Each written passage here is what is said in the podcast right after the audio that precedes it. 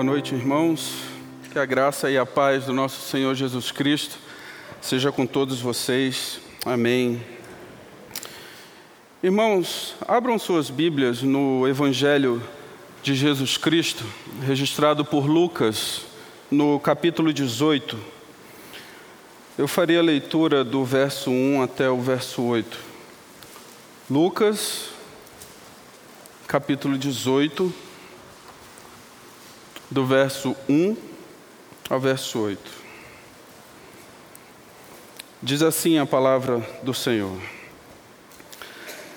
Disse-lhe Jesus uma parábola sobre o dever de orar sempre e nunca esmorecer.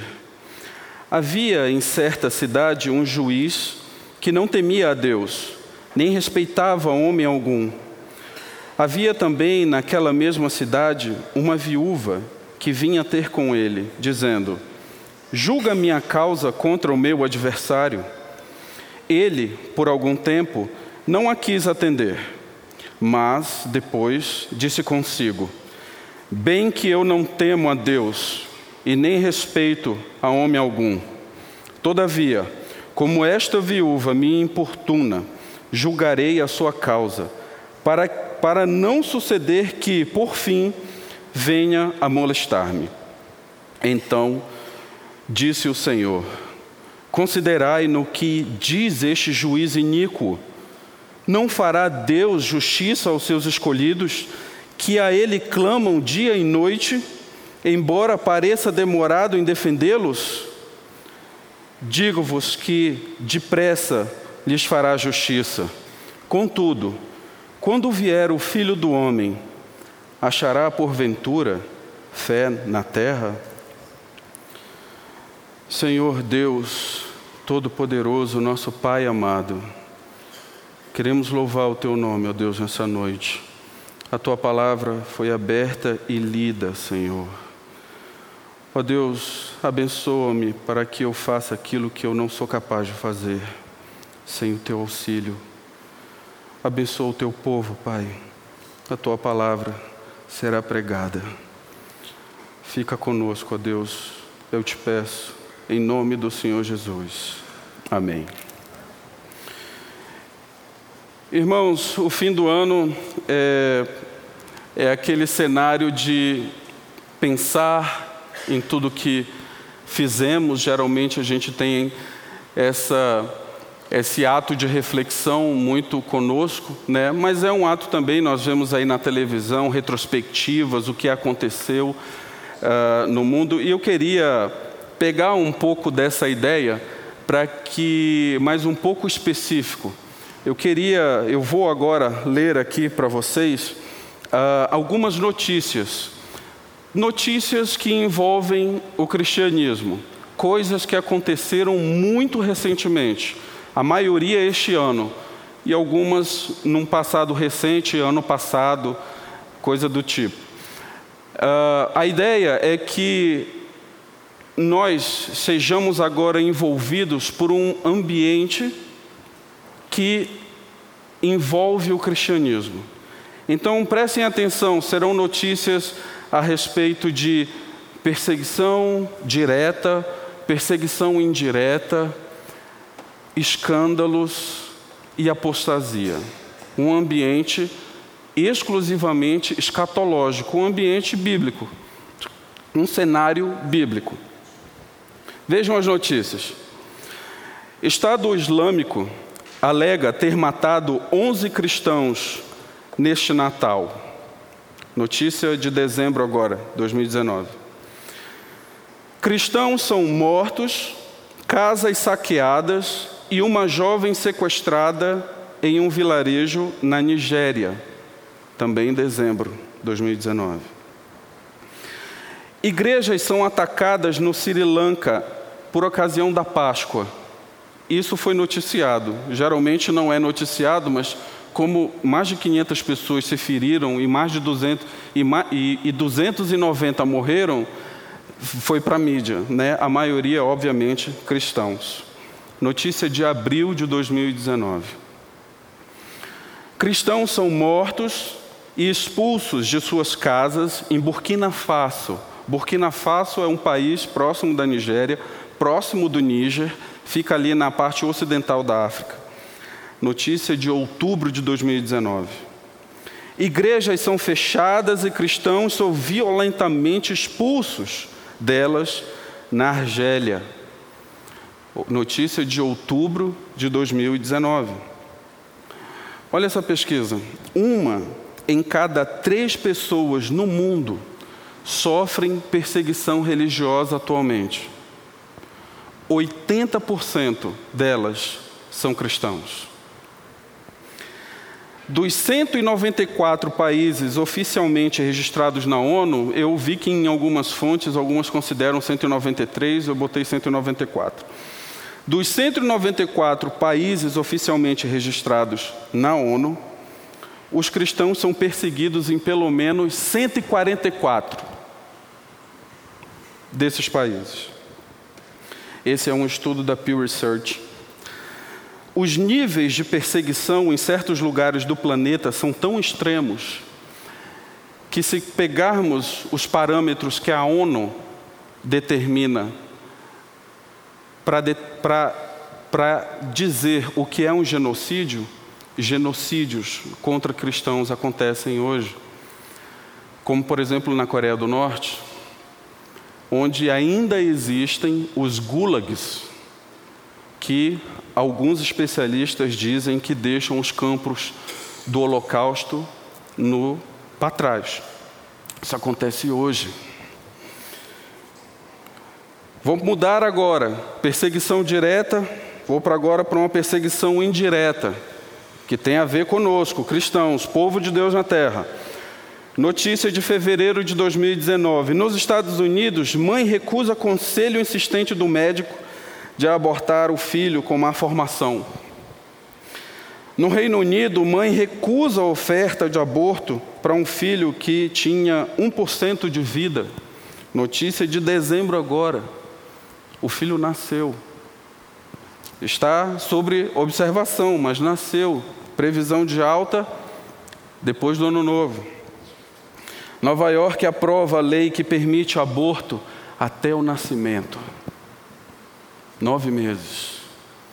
Eu não quero ser sensacionalista, por isso eu acho que eu devo dizer que a matéria diz que é, o aborto no nono mês é se você é, se os médicos entenderem que é, o nascimento é inviável. Mas o que é isso? O que é inviável? nascer com síndrome de Down, isso é inviável? Ou com uma má formação, isso é inviável? Nono mês. Facebook censura líder pró-vida nos Estados Unidos por dizer que aborto não é um medicamento necessário. Irmãos, esse é um exemplo de vários outros, onde as redes sociais simplesmente censuram aquele conteúdo que expressa valores cristãos, como por exemplo o, o, o, sim à vida, não ao aborto, ou já vários pregadores já foram censurados, vídeos foram retirados do ar. Isso acontece com certa frequência. Isso, notícias de perseguição indireta.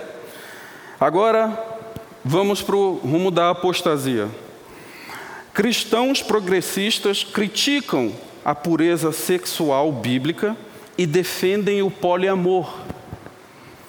Poliamor é quando uma pessoa, um homem ou uma mulher, tem vários parceiros, casado ou não. Irmãos, aqui é um, é um, um resumo muito breve para que a gente pudesse fazer essa introdução, uh, mas assim, a lista era enorme poderia passar o tempo da pregação lendo várias notícias de perseguição, direta ou indireta, de apostasia. Notícia essa do poliamor de janeiro desse ano. Pastor admite que não acredita no poder de Deus, ele acredita na iniciativa humana. Um pastor. Pastor afirma o seguinte: você é o ponto fraco de Deus. Isso é um vídeo numa, numa plateia lotada. cantora gospel muito famosa, muito famosa, muito seguida nas redes sociais, disse o seguinte: Eu nasci no pecado, mas eu não sou pecadora. Que tal? Meus irmãos, o tema da nossa mensagem de hoje é o dever de orar sem se tornar indiferente. E o que isso quer dizer, meus irmãos? Jesus, é importante, contei todas essas notícias para vocês, para que nós estivéssemos no mesmo clima que os discípulos de Jesus estavam quando ele contou essa parábola. Porque não é possível expor o que essa parábola fala sem desconsiderando os capítulos que tem para trás, mais precisamente até o capítulo 14. No capítulo 14, Jesus é convidado pelos fariseus, ele é provocado, ele ensina os fariseus, ele exorta, depois ele está em meio às multidões e ele ensina a multidão e depois ensina também os seus discípulos. E ele fala, ele fala vários, vários ensinamentos sobre o custo de ser um discípulo e agora, sobre, o, sobre o custo de discipulado com ele. E agora ele vai falar sobre o dever de orar. E ele está falando sobre para os seus discípulos. E por que orar é um dever? Por que orar é um dever? Porque existe a possibilidade de você se tornar indiferente. E meus irmãos, vamos esclarecer aqui o que significa ser indiferente. O verso 1 diz o seguinte: Disse-lhe Jesus uma parábola sobre o dever de orar sempre e nunca esmorecer. Esmorecer aqui, ela poderia ter sido é, melhor traduzida por indiferente mas ele tem um sentido mais, seria melhor, eu acredito, para a nossa edificação, se tivesse assim: você tem o dever de orar, porque o risco de você se tornar covarde é grande. Covarde? Covarde. Mas por quê? Porque o que se espera de alguém que está posto num campo de batalha é ação, é atitude. Se você coloca um soldado que está ali para defender um reino, defender uma nação, ele está no posto e ele simplesmente deixa de perceber o que está acontecendo em volta, qual o rumo da guerra, ele não é vigilante, ele se tornou indiferente ao campo onde ele está, ele será tido como um covarde, porque ele usou a indiferença para justificar o seu descaso com a posição que lhe foi dada. E até aqui, no início do capítulo 18, Jesus já construiu que o seu discípulo é aquele que toma atitude em relação a ele e em relação ao reino. Lá no versículo 14, por exemplo, Jesus diz, nós lemos aqui na liturgia, quem, nós lemos o seguinte: quem não aborrecer do seu pai, da sua mãe tal, e até da sua vida, a melhor tradução não é aborrecer. O que você entende por aborrecer? O que a palavra quer dizer no original é o seguinte: quem não amar menos o seu pai, a sua mãe, o seu filho, quem não amar menos do que ama, não, quem não me amar mais do que o seu pai e o seu filho, acho que fica melhor entendido assim, não é digno de mim. Ora, veja que, que duro isso, não é? Mas é um ensino sobre o discipulado de Cristo.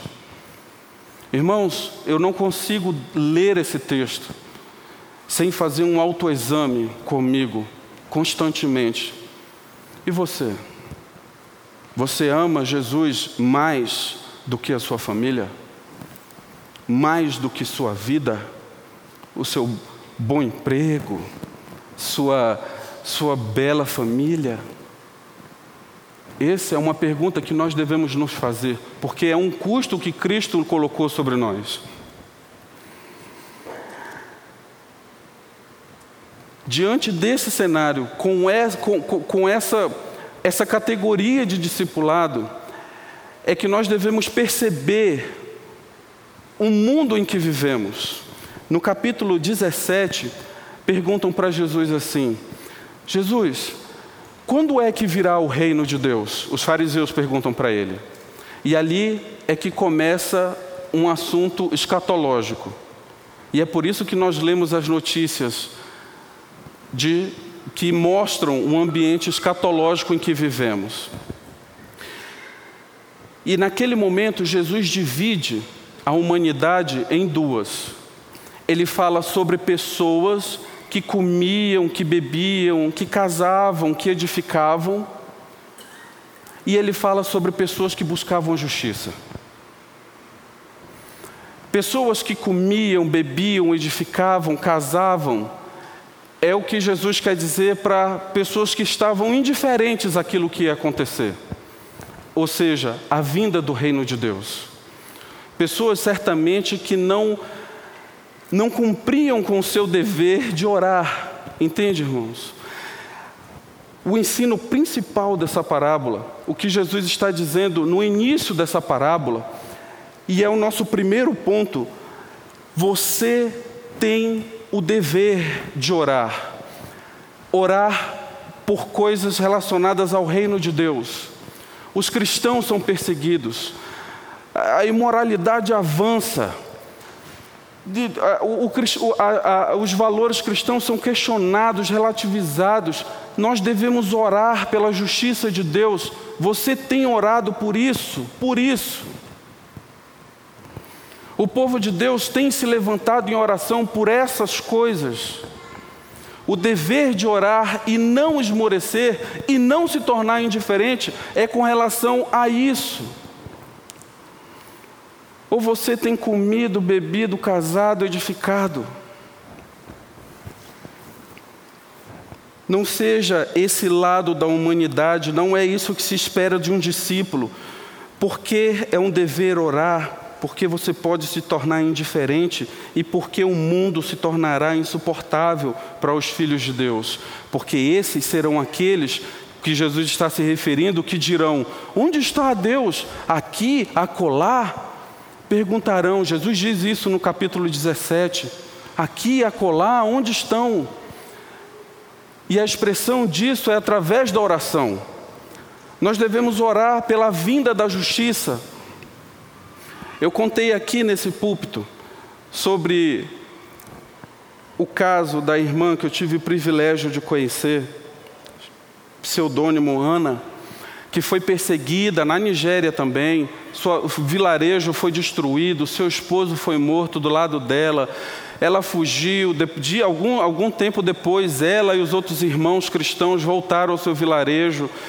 E eles foram se encontrar na igreja onde eles, onde eles se reuniam, só que ela já estava destruída, só, só a armação dela. E ali eles louvaram a Deus, cantaram a Deus e oraram a Deus por justiça. E o testemunho dela é que caiu um temor naquele vilarejo, nos muçulmanos que haviam preparado aquela, aquela armadilha para eles orar pela justiça de Deus, pela fidelidade da justiça de Deus. Você acredita nisso? Você ora de fato por isso?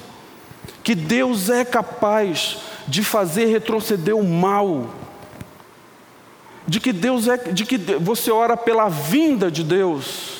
Esse é o dever que nós devemos orar. E nós devemos aprender a orar por isso. E não orar constantemente por aquilo que queremos, por aquilo que, que desejamos, é orar e nos conectarmos com o corpo místico do Senhor, com o corpo místico do Senhor que clama pela sua volta. Esse é o dever de orar, é isso que fará com que nós não nos tornamos indiferentes. Nós não podemos ser indiferentes. Por que é um dever orar? porque os discípulos também serão perseguidos por suas escolhas.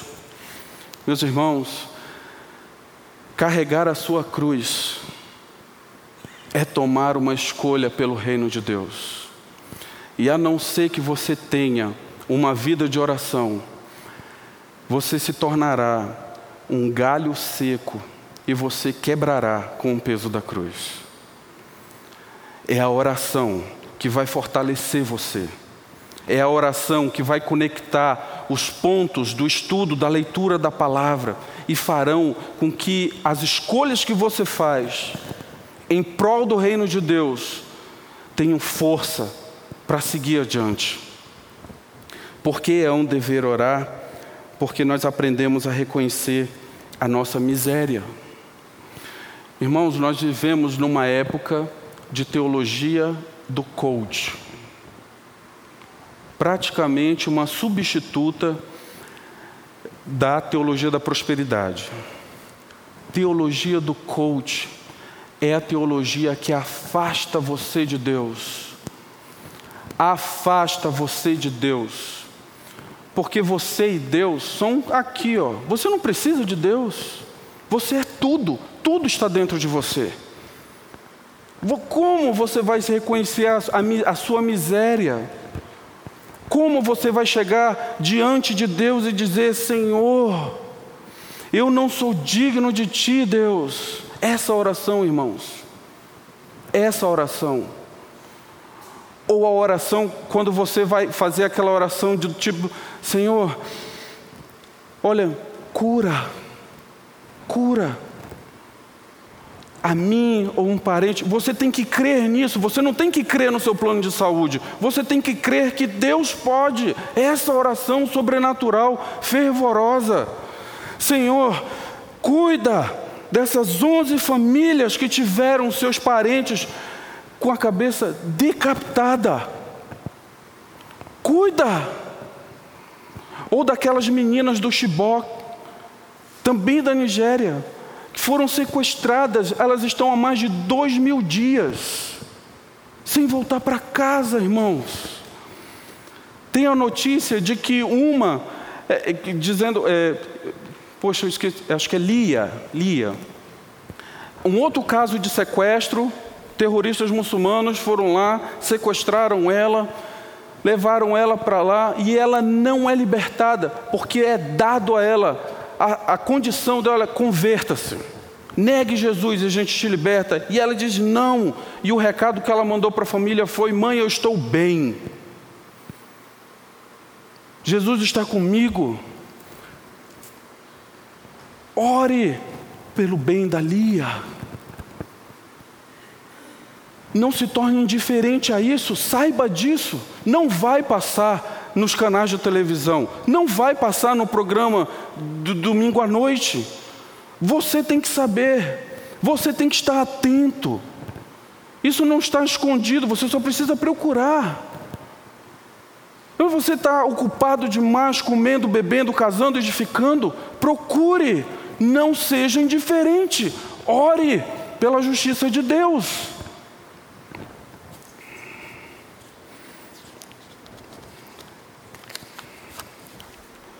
Irmãos, o nosso segundo ponto está conectado com o verso 2 que diz assim: Havia em certa cidade um juiz que não temia a Deus, nem respeitava homem algum. Jesus usava, uh, os estudiosos calculam que 35% dos ensinamentos de Jesus foram por parábolas. Jesus ensinava por parábolas. E as parábolas são um caso bastante interessante, porque Jesus usava as parábolas para edificar os seus discípulos, mas também para esconder a revelação do reino de Deus dos ímpios.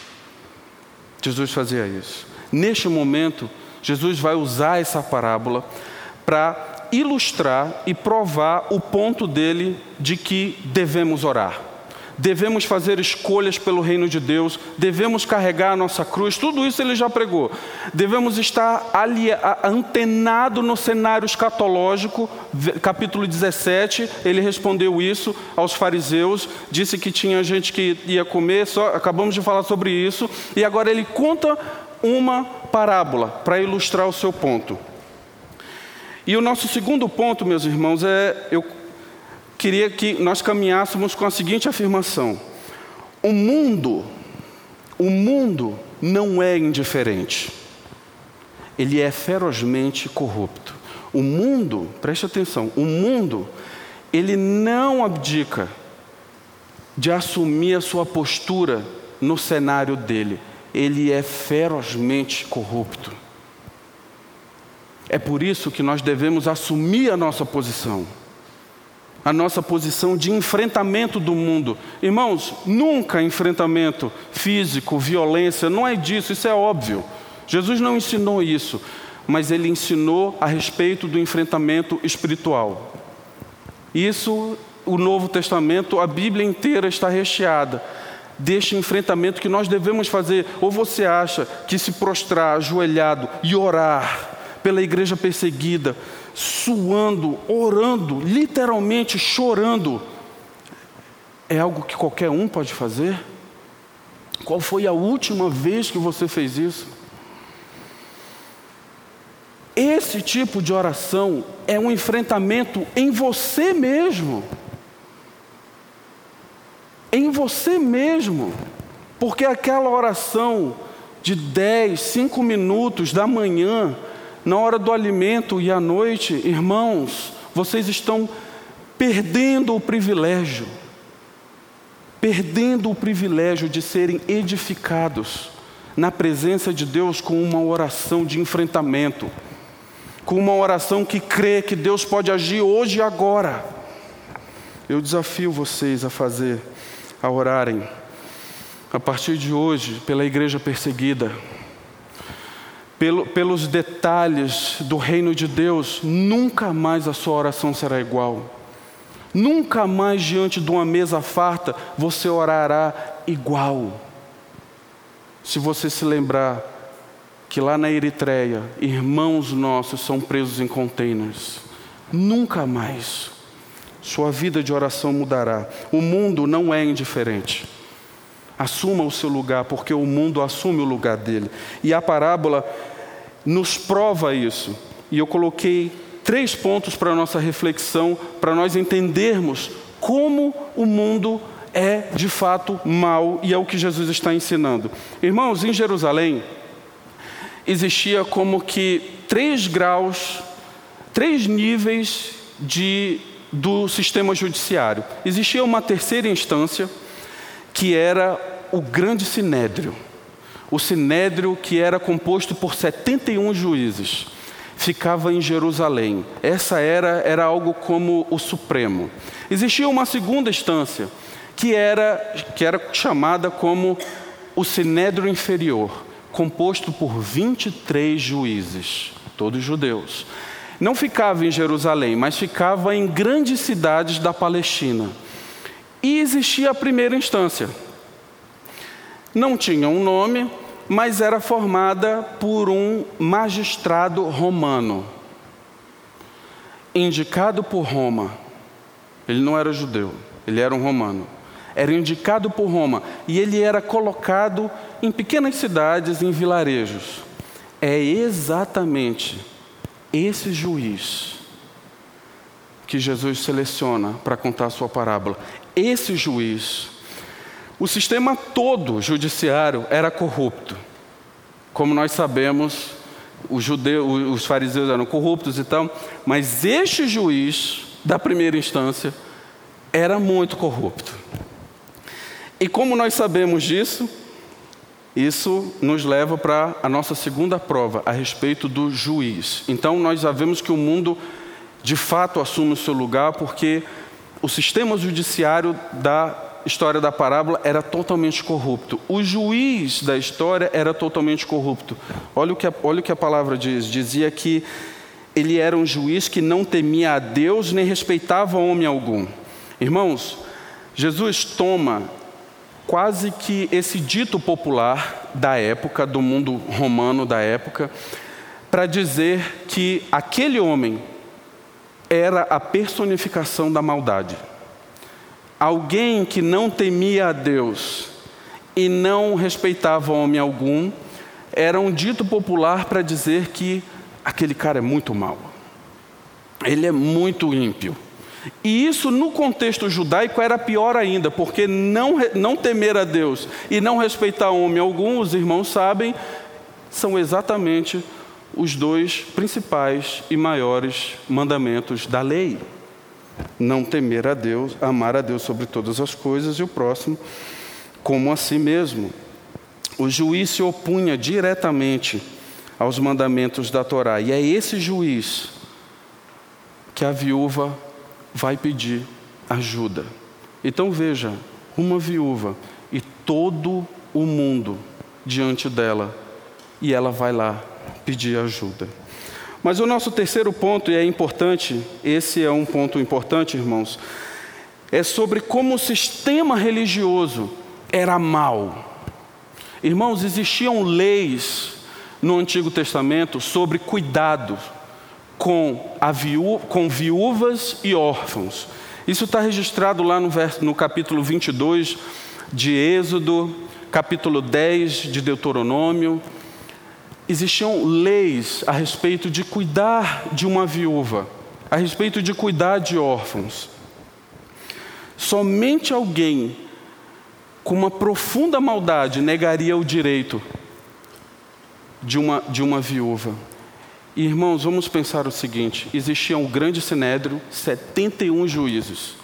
Existia o sinédrio inferior, 23 juízes. Existiam sinagogas por toda a Palestina, com rabinos, com e ninguém ajudou aquela viúva. Que sistema religioso é esse que não cumpre com o seu, te, com o seu dever que foi estabelecido? Irmãos, vamos pensar numa coisa. Às vezes, nós pensamos, fazemos o seguinte: ah, porque se lê a Bíblia, se você cumpre, se você ora, ou você faz aquilo, ah, então você é um religioso. Irmãos, não cumprir com o seu dever cristão é que faz você um religioso. Você vir aqui na igreja, pegar, estar com seu, com seu, no seu ministério, aparecer aqui e lá, mas você não é uma pessoa piedosa, você não ama o próximo. Você não ama a Deus, você não ora, você não aconselha, você não discipula, você não faz nada disso, então você é um religioso, porque um cristão faz todas essas coisas.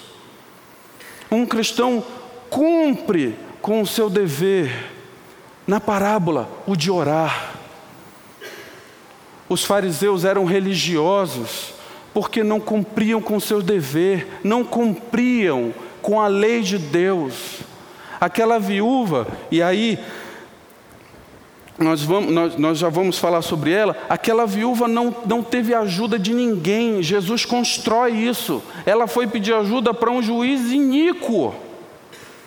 Todo um sistema judiciário judeu e ela foi pedir ajuda para um juiz iníquo.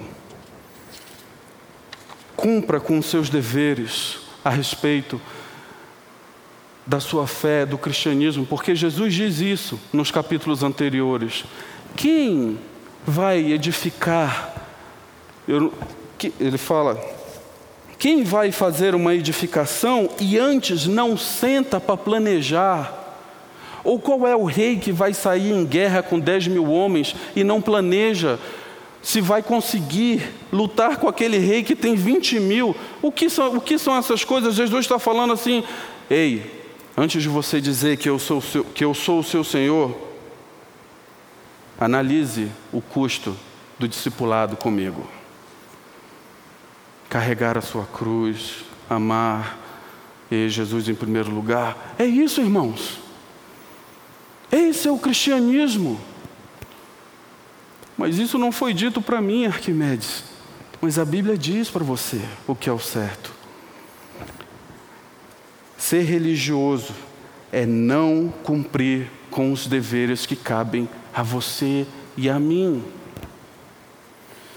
O nosso terceiro ponto, irmãos, está conectado com os versos 3 a 5, e dizem assim: Havia também naquela mesma cidade uma viúva que vinha ter com ele, dizendo: Julga a minha causa contra o meu adversário.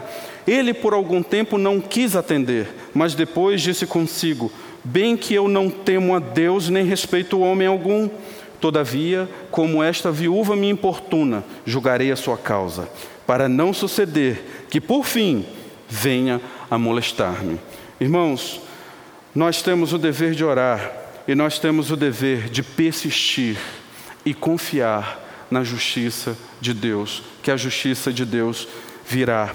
Veja o que o dever de persistir e confiar produz na mão de uma viúva. Por que Jesus usa uma viúva? A viúva era o último estágio de vulnerabilidade daquela sociedade. Nada, nem ninguém era mais vulnerável do que uma viúva, nem os órfãos.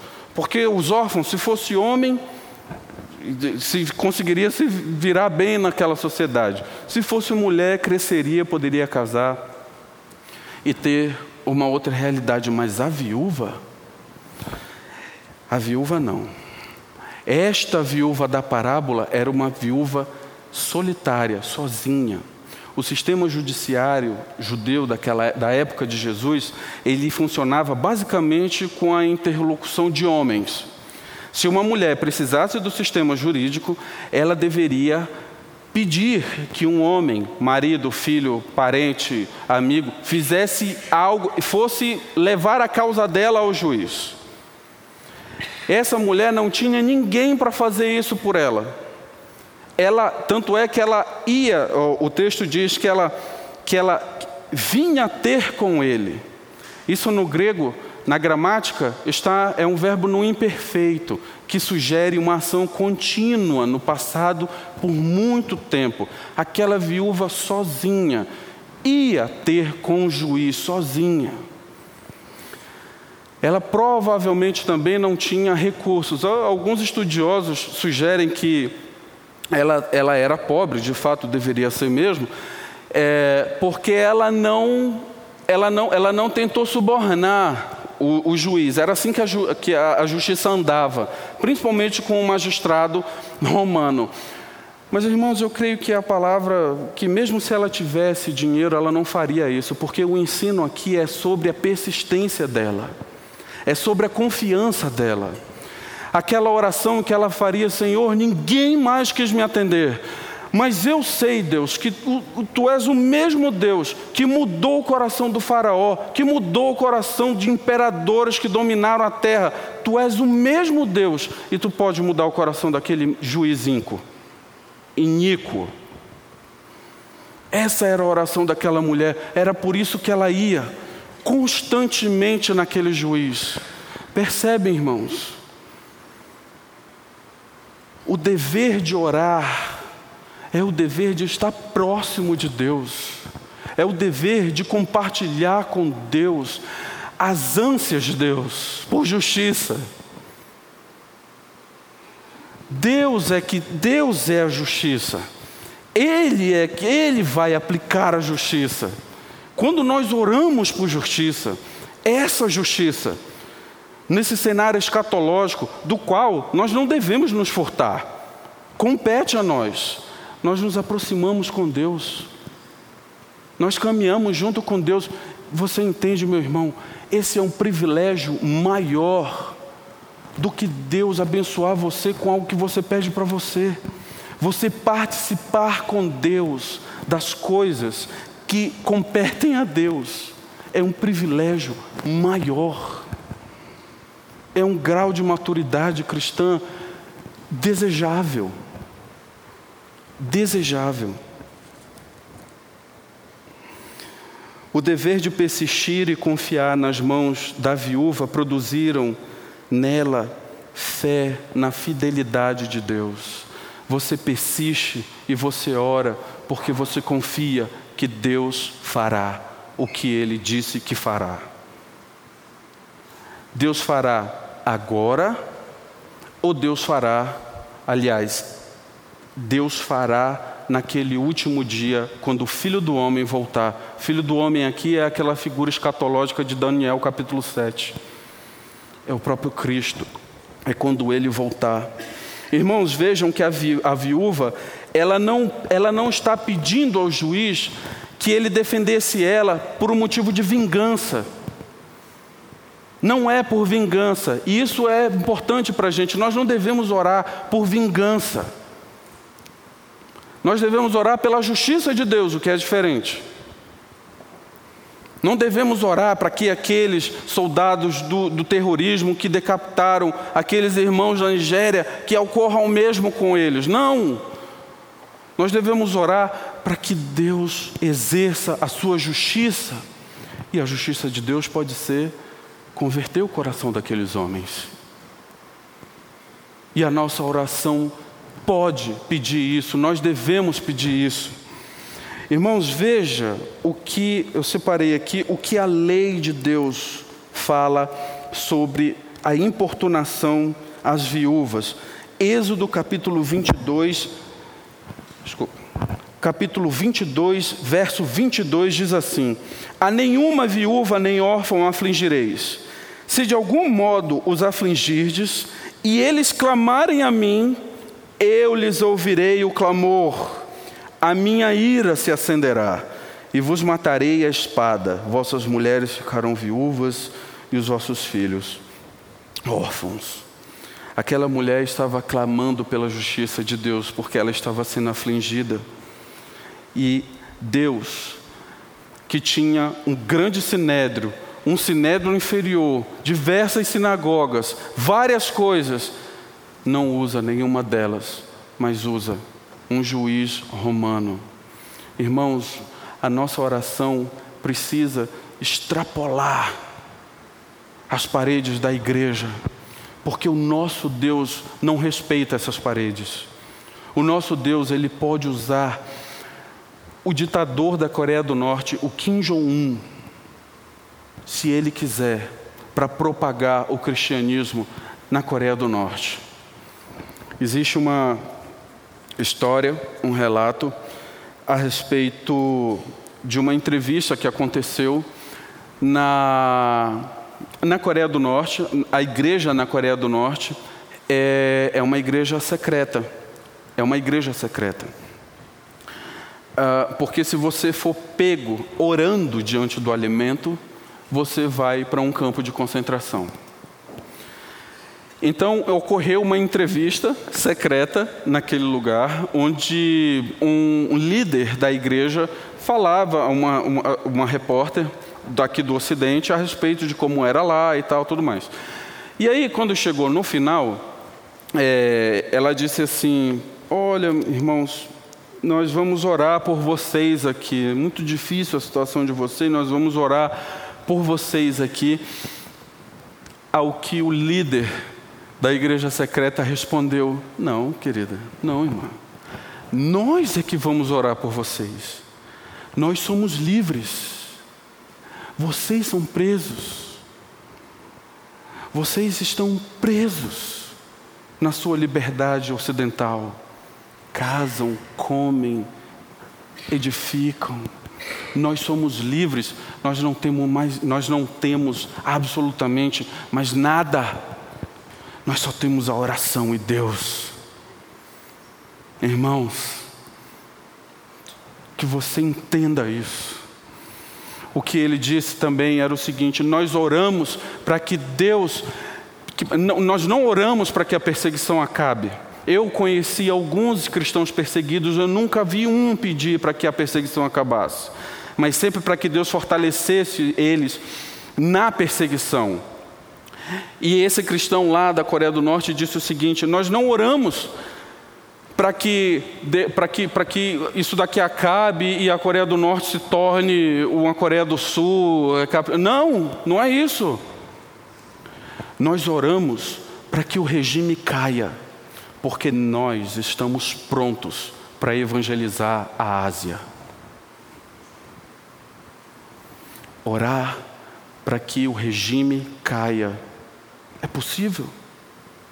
Um regime que dura três gerações. É possível. Ore pela justiça de Deus. Esteja antenado no ambiente escatológico da qual você vive nele. Nós vivemos nele, acabamos de ver. Perseguição, apostasia, escândalos. Meus irmãos, Deus usará se preciso, a impiedade do mundo para levar adiante toda a execução do seu plano. O nosso quarto e último ponto, irmãos, está conectado com os, dois, os três últimos versos, versos 6 a 8, que diz assim: Então disse o Senhor: Considerai no que diz este juiz iníquo. Não fará Deus justiça aos seus escolhidos, que a Ele clamam dia e noite, embora pareça demorado em defendê-los? Digo-vos que depressa lhes fará justiça. Contudo, quando vier o filho do homem, achará porventura fé na terra? Irmãos, Deus é superior ao juiz iníquo. Essa é a lição que Jesus está colocando. Deus é superior a qualquer esfera de justiça que você possa ter notícia aqui na terra, qualquer, qualquer esfera. Você acha que você pode fazer justiça pelo seu poder aquisitivo? Você está enganado. Você acha que você pode fazer justiça porque você conhece X, sua influência social? Você está enganado. Você acha que você pode fazer justiça dependendo do país onde você está? Você está enganado. Essas coisas passam, essas coisas mudam. Mas a justiça de Deus, ela é fiel a Ele mesmo, Ele tem um compromisso com Ele mesmo, e é nisso que nós devemos crer e acreditar e orar a partir deste pressuposto. Deus é superior aos juízes da terra. Deus não quer se ver livre de você. Deus não vai ouvir a sua oração, porque Deus vai temer que você o machuque. É isso que diz no verso anterior. O juiz disse: Eu vou atender essa mulher antes que ela venha aqui e me dê um, me, dê, me deixe o olho roxo. É isso que está lá. Esse é o sentido original do molestar-me. O juiz ficou com medo da viúva. Você veja que Deus infligiu o temor no homem, no, no, no iníquo, no juiz iníquo por meio da oração persistente daquela viúva. Ao contrário desse juiz, Deus não quer se ver livre de você. Deus quer ouvir você. Eis aí outro privilégio, outro consolo. Você saber que Deus Todo-Poderoso ouve você, se estende para te ouvir. Ore Ore mais do que você ora. Ore em consonância com aquilo que é relevante para Deus. O povo clama a Deus como a viúva. Existe aqui, meus irmãos, uma conexão direta da viúva com o povo de Deus.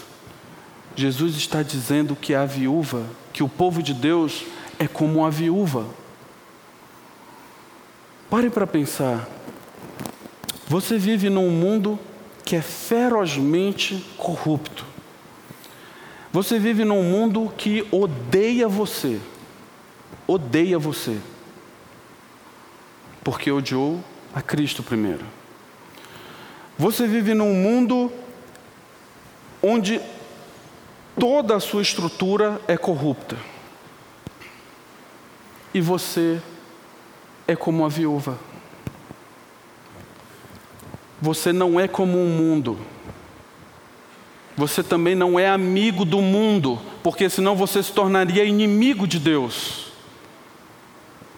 Você deve ser como a viúva, vulnerável, dependente, posta aos pés de Deus, persistentemente, orando e crendo que Deus pode e fará justiça.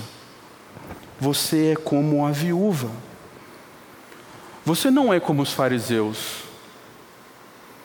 Irmãos, sabiam que os fariseus eles tinham uma regra de orar três vezes por dia? Três vezes por dia, sabe por quê? Porque senão eles cansariam a Deus.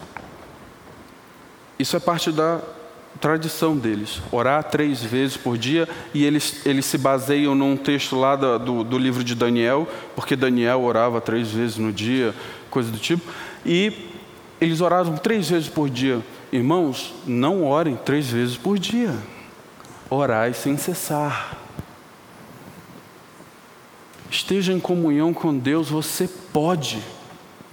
Você pode. Siga o exemplo de Jesus. Jesus vivia orando. Jesus vivia se retirando para orar. Jesus foi escolher os doze apóstolos, ele se retirou para orar. Jesus ia fazer alguma coisa, ele orava. Antes, minutos antes da sua paixão, Jesus estava orando no jardim. Crucificado, Jesus orou. A igreja primitiva entendeu o modelo. Leia o livro de Atos e você vai ver uma igreja que ora.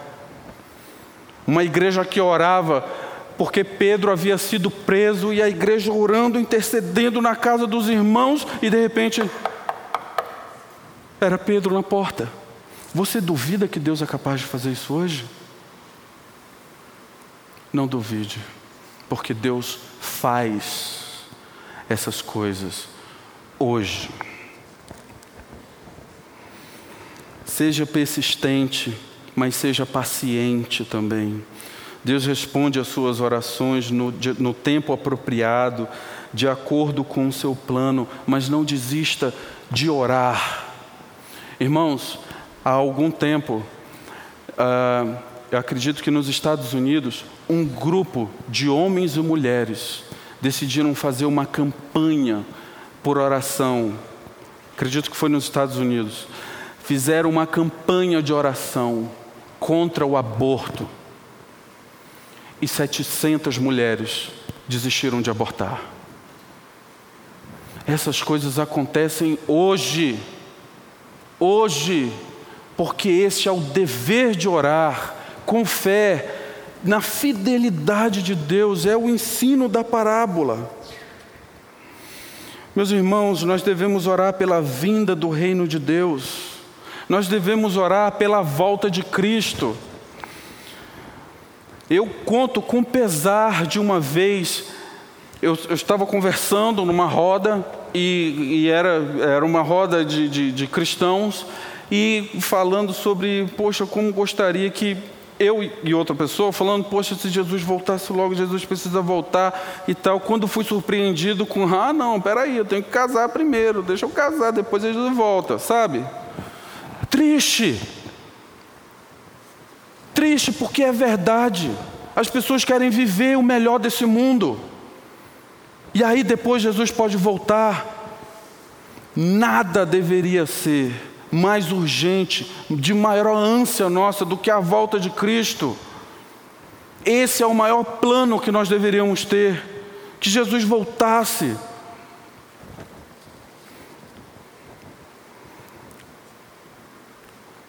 Irmãos, esse tipo de oração é uma oração que faz com que nós estejamos unidos com aqueles santos fiéis de Apocalipse 6, 10 que oravam ali diante do trono de Deus. Eu separei aqui para ler, para não correr o risco de errar. Diz assim: clamaram em grande voz, dizendo: Até quando, ó soberano Senhor, santo e verdadeiro, não julgas nem vingas o nosso sangue dos que habitam sobre a terra? Até quando? Faça essa oração. Faça essa oração até quando, Senhor? E saiba que a resposta permanece sendo a mesma. Por que ainda não veio? Porque o número dos teus irmãos e conservos ainda não se completou. Mas você pode orar, mas você deve orar. E finalmente, irmãos, Jesus termina essa parábola com uma pergunta uma pergunta terrível. Porque ele diz: quando o filho do homem voltar, ele encontrará fé na terra, mas não é qualquer fé. É esta fé da viúva. Esta fé da viúva. Encontrarei? fé na terra? Resposta: sim, porque Deus tem o seu remanescente fiel. A pergunta que nos cabe aqui é: se Jesus voltasse hoje, ele encontraria essa fé em você? Irmãos, é chegado o tempo de nós, diante de um cenário escatológico, de nós assumirmos a nossa posição no mundo que assume a sua, para que nós cumpramos com os nossos deveres de cristãos, sendo que um dos principais deles é orar, orar com fervor pela justiça e pela fidelidade que Deus tem consigo mesmo a respeito da justiça e das coisas do reino de Deus. Que Deus, que Deus nos abençoe e que assim nós possamos seguir a nossa caminhada para a honra e glória do Senhor. Amém.